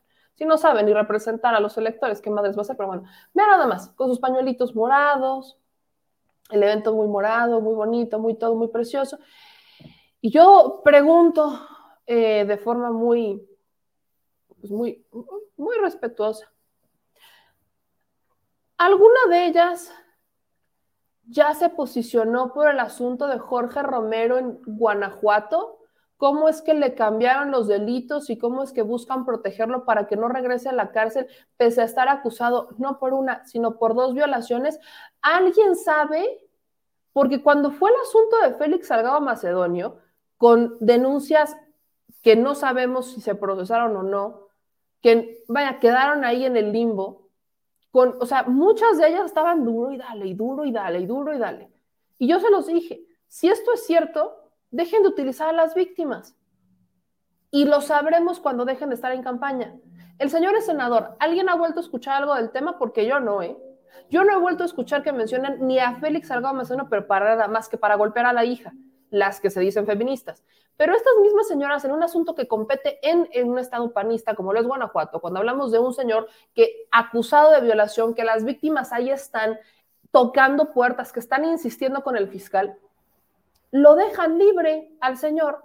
¿Alguna de ellas ya se posicionó tan empoderadas ellas?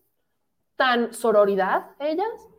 O sea, ¿alguien, alguien, alguien sabe porque el nivel de hipocresía y cinismo yo nada más veo que crece y crece y crece y crece.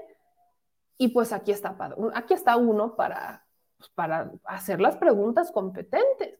Lo etiqueté hace rato, etiqueté a Sandra Cuevas, etiqueté a Kenia López Rabadán, a Xochitl Galvez, a Mariana Gómez del Campo, yo las etiqueté. ¿Existe alguna con tantita congruencia para decir, si lo dije por uno, lo digo por otro y no me importa el partido? ¿Existe? Porque yo no lo veo.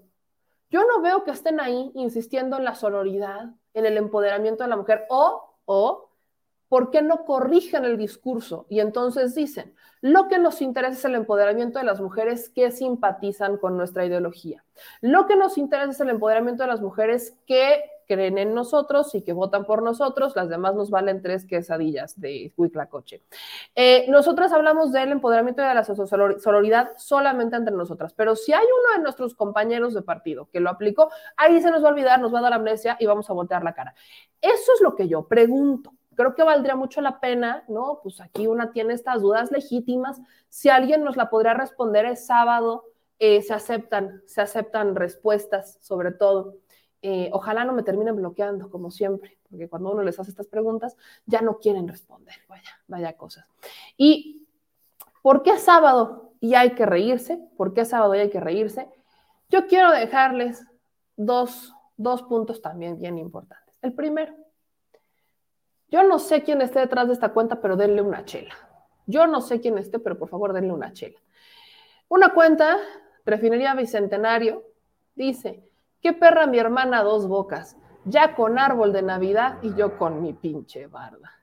Ya nomás, ya está la foto de dos bocas, con árbol de Navidad y la pobre Refinería Bicentenario se quedó valiendo madre. Alguien denle una chela al que esté detrás de esta cuenta refinería de Bicentenario, por favor denle una chela. Me declaro ampliamente fan. Y por último, porque qué bonito es compartir, este no era, ahorita voy a leer sus comentarios y le entramos al debate final. Este, este bonito comentario de este bonito tweet de Alejandra Frausto, pues si a usted le interesa, se eh, crea una caravana cultural Navidad en las montañas, en donde se busca llevar juguetes nuevos en buenas condiciones y que no utilicen baterías al Centro Cultural Los Pinos o también se busca que se lleven al Museo Culturas Populares o a Reforma 175 para niñas y niños de la montaña de Guerrero. Amor con amor se paga. Qué bonito. Recordemos que en la montaña de Guerrero, ahí es donde hemos visto también muchas autodefensas de niños, autodefensas de niños. Hemos visto también muchas niñas y niños que este, pues están en situaciones de pobreza, imaginación. Es una zona, es zona, zona, zona, es una zona complicada, disculpe mi trabalenguas. Entonces, se está organizando este centro de acopio de juguetes sin baterías, se está pidiendo en buenas condiciones o nuevos, como usted quiera, para que se lleven a los niños de, este, de, la, de las montañas, las montañas de Guerrero. Si a usted le interesa, bueno, aquí le dejo la imagen para que la pueda copiar. Se lo voy a, es más, le voy a dar RT en este momento, lo puede encontrar ya en mi Twitter. Creo que es muy bonito. Lo puede llevar al Centro Cultural Los Pinos o lo puede llevar también al Museo Culturas Populares o a Reforma 175. Esto es una verdadera chulada. Y hay otro que les voy a compartir. Eso lo compartí en mi Instagram. Están organizando un grupo de jóvenes en la Ciudad de México. Eh, don el peluche de tu ex. Si alguno de sus ex este, les dio algún juguete y pues ahí lo tiene y todavía lo ven feo y hijo de su Pink Floyd, lo pueden donar, se los voy a compartir en Instagram para que le den un uso distinto que amor con amor se paga, bueno, aquí es desamor con amor te regalo. Así que hay que regalar, hay que donar, nosotros vamos a sumar mucho con estas iniciativas. Y bueno, vamos a ver con sus comentarios cómo andan hoy. José, dicen, este meme, esas señoras, la Kenia y demás pseudofeministas son arrastradas porque se venden a los empresarios. No sé si se venden a los empresarios, me queda claro que sí piensan así, híjole. Miguel dice, me tienes que comer zapote negro, es excelente para gripe, todos vías respiratorias y hasta el asma te anda curando. Muchas gracias por los remedios que me mandan. Este, dicen aquí, esa cuenta la de manejar guarolas de puro coraje contra él mismo. No, creo, no, creo que ese nivel de autocrítica te lo venga manejando. ¿eh? Este, eh, dicen aquí también, eh, José, sí, ya hasta el ruido tengo cita con el doctor para ver qué show.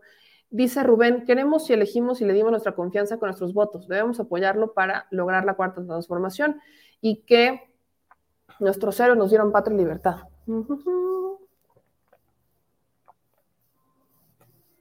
Dicen aquí, la pobreza de Sandra Cuevas no fue ni es económica, sino mental y de valores mediocre en todos los aspectos. Parece que tienes toda la razón me, me llamé a ocupar un puesto en el gobierno. Espérense, todavía no, ya lo, yo se los dije no lo dije en mala onda. En este momento no, en este momento no estoy, en este momento estoy bien así. Estamos muy concentrados en hacer otro tipo de chamba. Gracias por la confianza, se los digo, gracias por la confianza. Yo soy muy honesta, mi mamá me enseñó nunca digas nunca y no escupas al cielo porque te va a caer en la jeta. Entonces, este, nunca digo nunca, no sé, quizás algún día acepte una oportunidad si es que se presenta, quizás algún día la busque, no lo sé, Pero en este momento no, en un futuro cercano no. Creo que estamos muy bien en esta trinchera, creo que tengo que consolidar esta trinchera, tenemos muchos proyectos, tenemos cosas importantes que hacer, hay muchos granitos que podemos hacer desde la sociedad.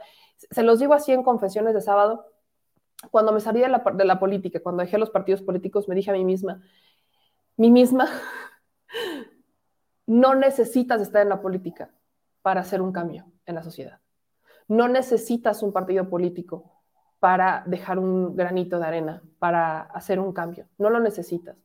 Contrario a lo que yo sé, y es cierto, cuando quieres hacer cosas más grandes, por supuesto que tienes que estar en algún puesto, claro que sí, pero quizás es un tema de comprobarme a mí misma que no es necesario y que se puede hacer un cambio desde una trinchera que no sea política. Creo que se puede y pues vamos a probarlo, vamos a probar la teoría, vamos a probar, pero muchas gracias por la confianza. Eh, dice aquí, Carlos, cualquier parecido entre Sandra Cuevas y Lili Telles no es coincidencia. Definitivamente no es coincidencia. 404, empoderadas pero a conveniencia. Totalmente de acuerdo. Eh, dicen aquí, ahí tienen la clara evidencia de que lo son panistas sigan votando por esas atrapas. Por dos. Eh, dicen, no hay que ser indiferentes con los que van llegando, dice Rubí. dicen también acá, en sus comentarios y por qué y por el ataque al diputado del PAN a una diputada de Morena en plena ascensión, dice Cristina Montes. Eh, luego acá nos dicen en los comentarios.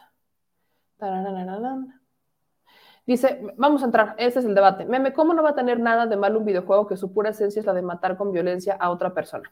Por aquí, hace ratito, me compartían un comentario que me, dijeron es que ya generó eh, debate en la mesa porque mis hijos te escucharon. Qué bonito que se genere el debate en la mesa. Y por ahí otra persona me dijo, este, si los papás, los, si a los morros los papás los dejan tener videojuegos, ¿cuál es el PEX? Exactamente, los papás. El problema, se los dije, el problema no es el videojuego, el problema no es el tipo de videojuego. El problema son la ausencia de los padres, la, la ausencia de guía. Ese es el problema desde mi perspectiva. Vamos a hacer un programa especial sobre el tema de los videojuegos, porque claro que hay partes, que lo dije, claro que hay partes científicas sobre la exposición. Los cerebros de los niños son esponjas, son esponjitas. Entonces, por supuesto que tendrá algún efecto que estén viendo todo el tiempo contenido violento y el ruido que están escuchando, claro que generará algún tipo de consecuencia. Hay que ver cuál es la consecuencia, claro que hay que verla. Pero además de eso, vaya, la ausencia de guía, las familias son el núcleo de la sociedad. Y siempre hago este ejemplo, que quienes me conocen saben que siempre lo, hago, ¿no? Siempre lo hago, siempre lo hago. La familia es el centro de la sociedad y en la sociedad es un sistema de engranajes. ¿Qué pasa cuando uno de estos, cada familia forma un engrane? ¿Qué pasa cuando uno de estos engranes se rompe? ¿Qué pasa con todo el sistema? Se empieza a fallar. Obviamente, Habrá algunos este, engranes, ¿no? Que no estén embonando bien, perfectamente, perfectamente. Pero, ¿qué es lo que pasa cuando tienes muchos engranes que están fallando? ¿Qué es lo que pasa? Por supuesto que empieza a fallar la sociedad, que es todo el sistema de engranajes. Así que, claro, si las familias no están bien y no nutrimos las familias y no nutrimos la sociedad, por supuesto que vamos a ver consecuencias en el ámbito social a gran escala que se convertirán en problemas públicos. Claro que lo veremos. Por eso entra siempre el poder es del pueblo, el poder es de nosotros. Si nosotros no asumimos nuestra responsabilidad, si nosotros no asumimos lo que nos toca, el sistema seguirá fallando, porque no crean, no esperen que un solo engrane pueda arreglar todos. No va a pasar así, no va a pasar. Por eso les digo, no todos los videojuegos son malos. Yo jugaba videojuegos, no, no los jugaba a diario, eso se los dejo claro. Yo jugaba videojuegos, jugaba Sonic, jugaba Zelda, este, jugaba, había uno de unas plantitas, me encantaba, no me acuerdo cómo se llama, que otra vez lo están sacando, tengo que decir. Había uno de unas plantitas, ¿no? Que ahí andaban y que las, eran de colores amarillas, verdes y ahí andaban caminando. Estaba muy chistoso. Este, y claro que hay algunos que me gustan. Está el Wii, que, se volvió como más dinámico, ¿no? Hubo este juego que se volvió mucho más dinámico, que fue el Wii, que ya como que ya te paraba y ya te ponías a jugar deporte, ¿no? Claro que sí, Mario Kart, claro que lo jugué. Todo el mundo juró que yo no sabía manejar por cómo jugué Mario Kart, pero les demostré lo contrario.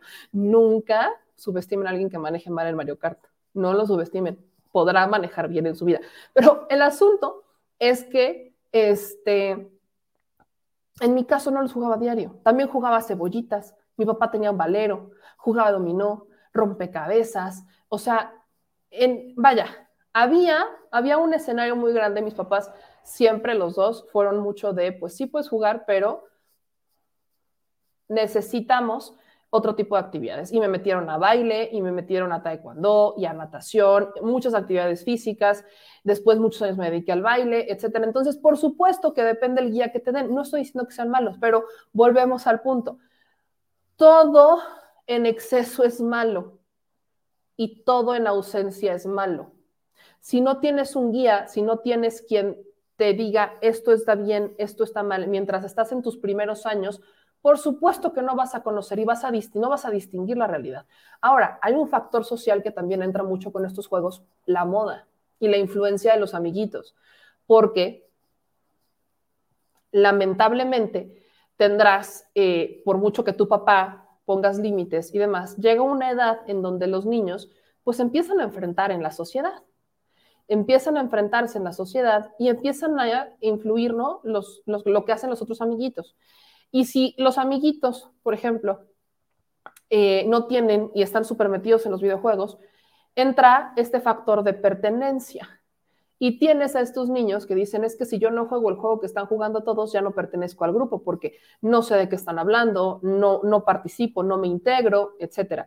Así que, claro que entra también hay un factor que es la influencia de los amigos pero es un asunto de responsabilidad y es un asunto de extrema comunicación con los hijos y es un asunto de no está mal que los jueguen, pero los padres tienen que hacer una gran responsabilidad con los hijos para que no se desvíen en lo que están jugando, para que no distorsionen lo que es real y lo que no es real, para que no tengamos, por supuesto, problemas como por ejemplo este joven que eh, tendremos que ver en qué tan medida influye el juego, pero vaya, es este caso, si no estoy mal, fue de Veracruz, en donde mató a, su hermanito porque había perdido un juego.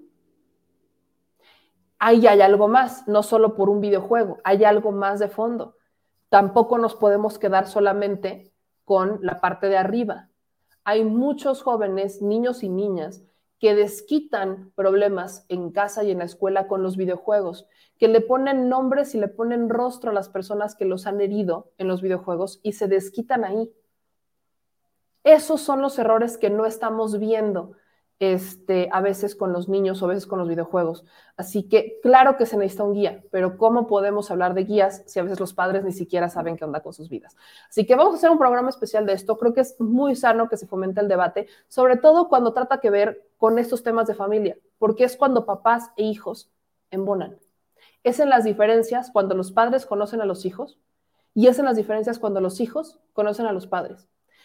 Lo digo y lo seguiré diciendo, y para los chavitos que por ahí de purita casualidad sus papás le están diciendo, escucha lo que está diciendo esta niña. Cuando tengan mi edad lo entenderán. Es la frase más choteada, pero es la más real. Cuando lleguen a los veintitantos, cuando se empiecen a enfrentar a los madrados de la vida, es cuando van a entender por qué a veces mamá o papá les dicen los que les dicen.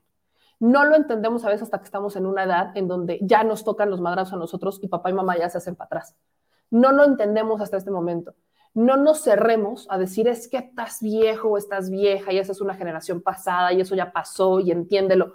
No nos cerremos y papás tampoco se cierren a es que así es y se debe de hacer así y de su madre. No, por supuesto que no. Hay que llegar a un punto medio. Es lo que pasa con las generaciones nuevas. Lamentablemente las generaciones nuevas llegan a pensar que como ya son nuevos, pues aquí mis chicharrones truenan y mandamos y ya se ya olvidó, ya se olvidó. No, por supuesto que no. La historia tiene un objetivo en esta vida y es para no cometer los errores del pasado. Escuchemos a nuestros padres y lo que nos funcione lo tomamos y lo que no nos funcione, tropicalicémoslo. Nadie dijo. Vaya, es como la moda. Hay cosas que siempre que, que llegaron para quedarse, aunque durante un tiempito no estén ahí. Es como la moda, piénsenlo. La moda que hoy tenemos, o sea, los pantalones que hoy se están poniendo de moda, que están mucho más amplios a la cintura y demás, estaban de moda hace años. Les voy a poner este ejemplo clarísimo, clarísimo, que mi mamá se va a reír a cada rato. Cuando yo estaba en la prepa, no es cierto, en la secundaria, me ponía pantalones a la cadera. Mi cuerpo no es para pantalones a la cadera, lo, lo entiendo así, pero me ponía pantalones a la cadera. ¿Por qué? Porque estaba de moda. ¿Y cómo no vas a estar de moda? Y mi mamá me decía, es que se va, es una moda pasajera, ¿no? Te va a hacer daño, te va a deformar el cuerpo, etc. No me lo deformó, pero hoy por hoy, vean qué tipo de pantalones regresaron. Vean qué tipo de ropa regresó. Obviamente con un twist, con un cambio. Claro que sí. Pero creo que el ejemplo, y pareciera burdo, pero creo que es un claro ejemplo de que a veces nuestros padres tienen razón. A veces, a veces.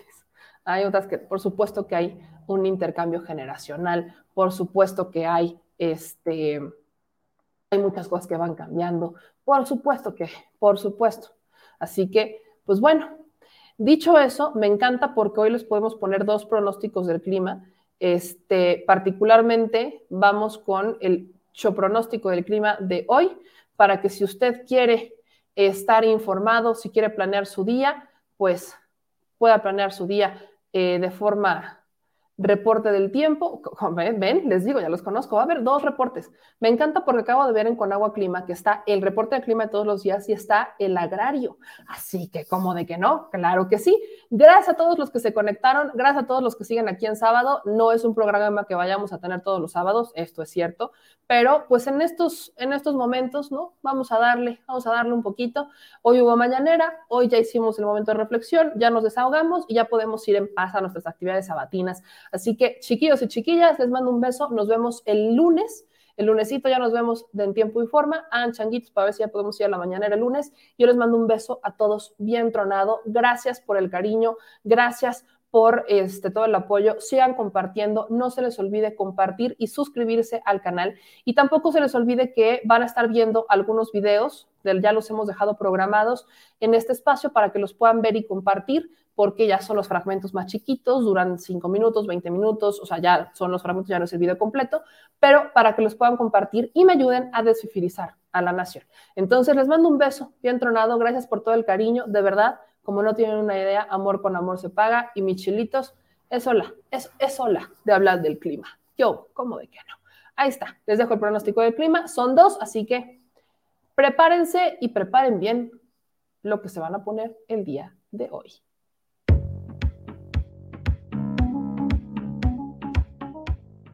El Servicio Meteorológico Nacional de la Conagua le informa el pronóstico de tiempo.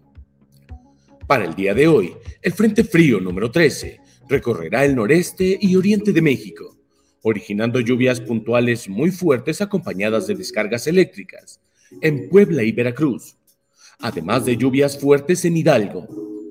La masa de aire frío que impulsa el frente generará descenso de la temperatura en el norte y noreste del país, vientos fuertes con rachas de 60 a 70 kilómetros por hora y probables tolvaneras en Coahuila, Nuevo León y Tamaulipas, así como evento de norte muy fuerte, con rachas de 70 a 80 kilómetros por hora y oleaje de 2 a 3 metros de altura en las costas de Tamaulipas y Veracruz. En tanto que un canal de baja presión sobre el suroeste del Golfo de México provocará lluvias puntuales fuertes en Oaxaca, así como chubascos en Chiapas, Yucatán y Quintana Roo. En el resto de la República Mexicana, un sistema anticiclónico en niveles medios de la atmósfera mantendrá cielo despejado, ambiente seco, sin lluvia y temperaturas cálidas a calurosas.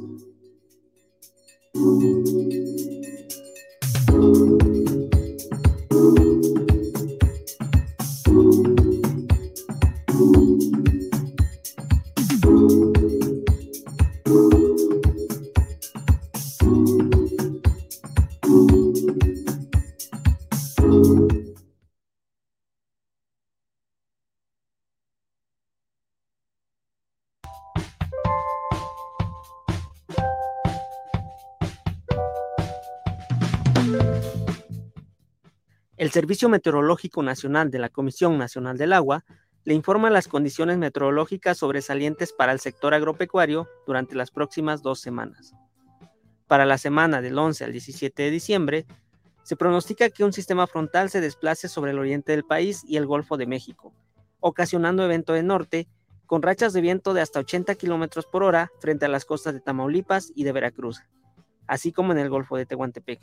Un nuevo sistema frontal ingresará al noroeste del territorio, Ambos sistemas invernales mantendrán ambiente frío al noroeste del país con presencia de heladas y en interacción con la humedad del Océano Pacífico y del Golfo de México, incrementarán la probabilidad de precipitación en Baja California y al sureste del país. Por otra parte, una circulación anticiclónica en niveles medios de la atmósfera continuará afectando gran parte del territorio nacional, propiciando cielo despejado y baja probabilidad de lluvia en la mayor parte del país.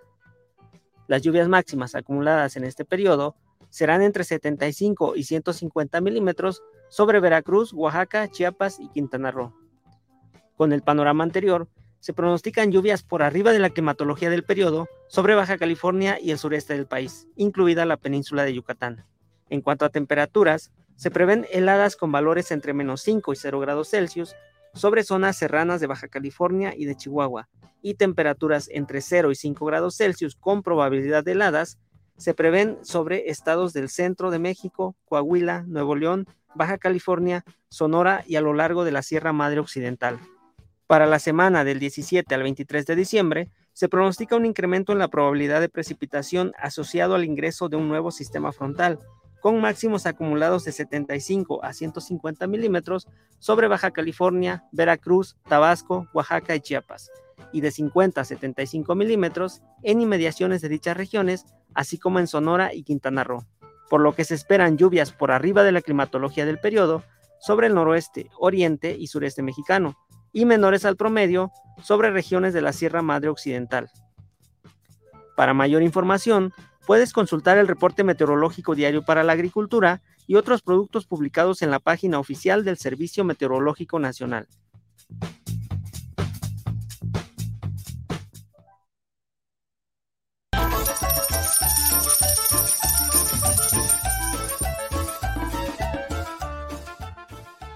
Al Chile Recuerda que una forma de apoyar nuestro proyecto e impulsarnos a generar más y mejor contenido es a través de los superchats en nuestras transmisiones en vivo.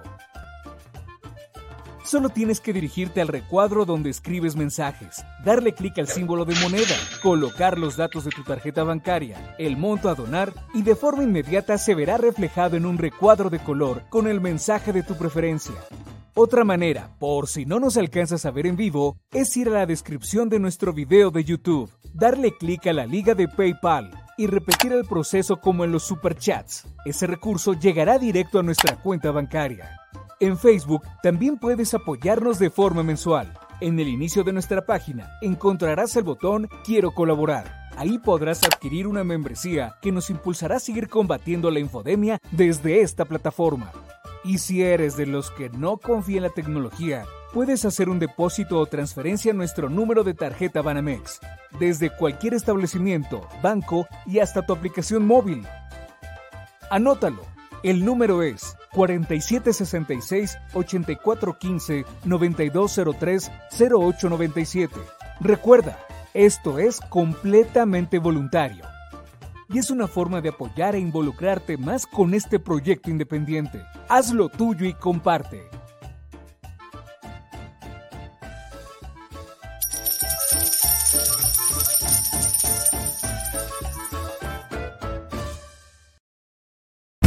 Si la Secretaría de Gobernación va a emitir algún tipo de pronunciamiento, si bien usted ya erradicó eso, están todavía sobre la mesa. Perdón que pedí permiso a ver. En 2009 junto a otros funcionarios.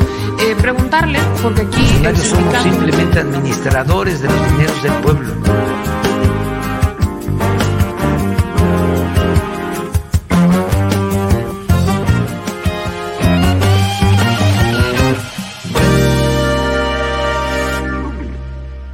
Si estás en Puebla y quieres un café que de verdad sepa a café, ve a Georgian Café. Vas a encontrar postres, variedad de cafés y tés, pero sobre todo un precio justo y sabor inigualable.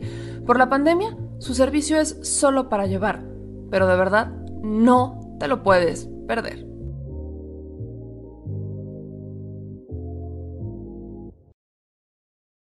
Al la indiferencia es el peor enemigo de todos y más de los animales. Los últimos datos del INEGI señalan que en México existen cerca de 18 millones de perros y alrededor del 70% viven en las calles, es decir, casi 13 millones han sido abandonados, extraviados o nacieron en las calles. Esto posiciona a México como el primer país de América Latina con mayor índice de perros abandonados y también con mayor indiferencia al tema. El abandono es un fenómeno que afecta a perros y gatos de todo tipo, no entiende de edades o de razas. El 20% de perros y el 11% de gatos abandonados son de pura raza, mientras que el resto son mestizos. Por otro lado, la mayoría de perros y gatos llegan al refugio en la edad adulta, aunque también son recogidos cachorros y animales de edad avanzada. El maltrato animal también está presente y nuestro país aún está en pañales, pese a que se está comenzando a legislar para crear sanciones más severas a quienes cometan ese tipo de delitos. Por eso es importante la participación ciudadana y pedimos tu ayuda. Es hora de dejar de callar y ayudar a darles voz a quienes siempre están ahí para darnos una patita. Educar, esterilizar, identificar, reflexionar y adoptar es básico para revertir la tendencia pero si tú no tienes la posibilidad de adoptar o rescatar, ayuda a diferentes organizaciones que ya lo hacen. Angelitos peludos.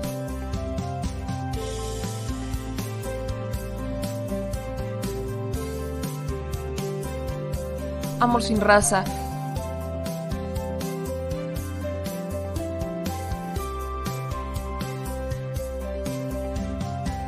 Frida Puebla.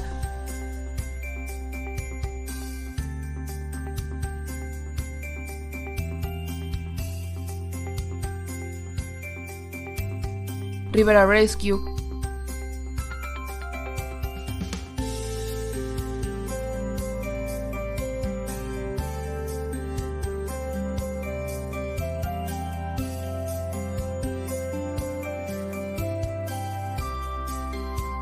Voz Animal MX,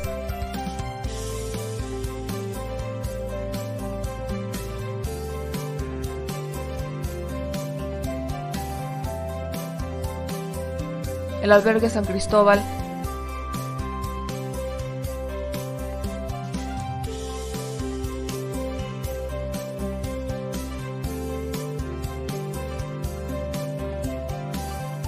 Fundación Toby.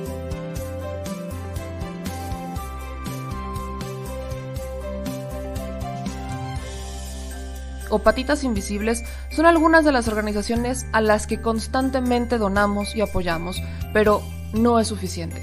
Ayúdanos a que sean más voces las que salven vidas. Sus patitas, de verdad, pueden salvar tu vida. Difunde y dona.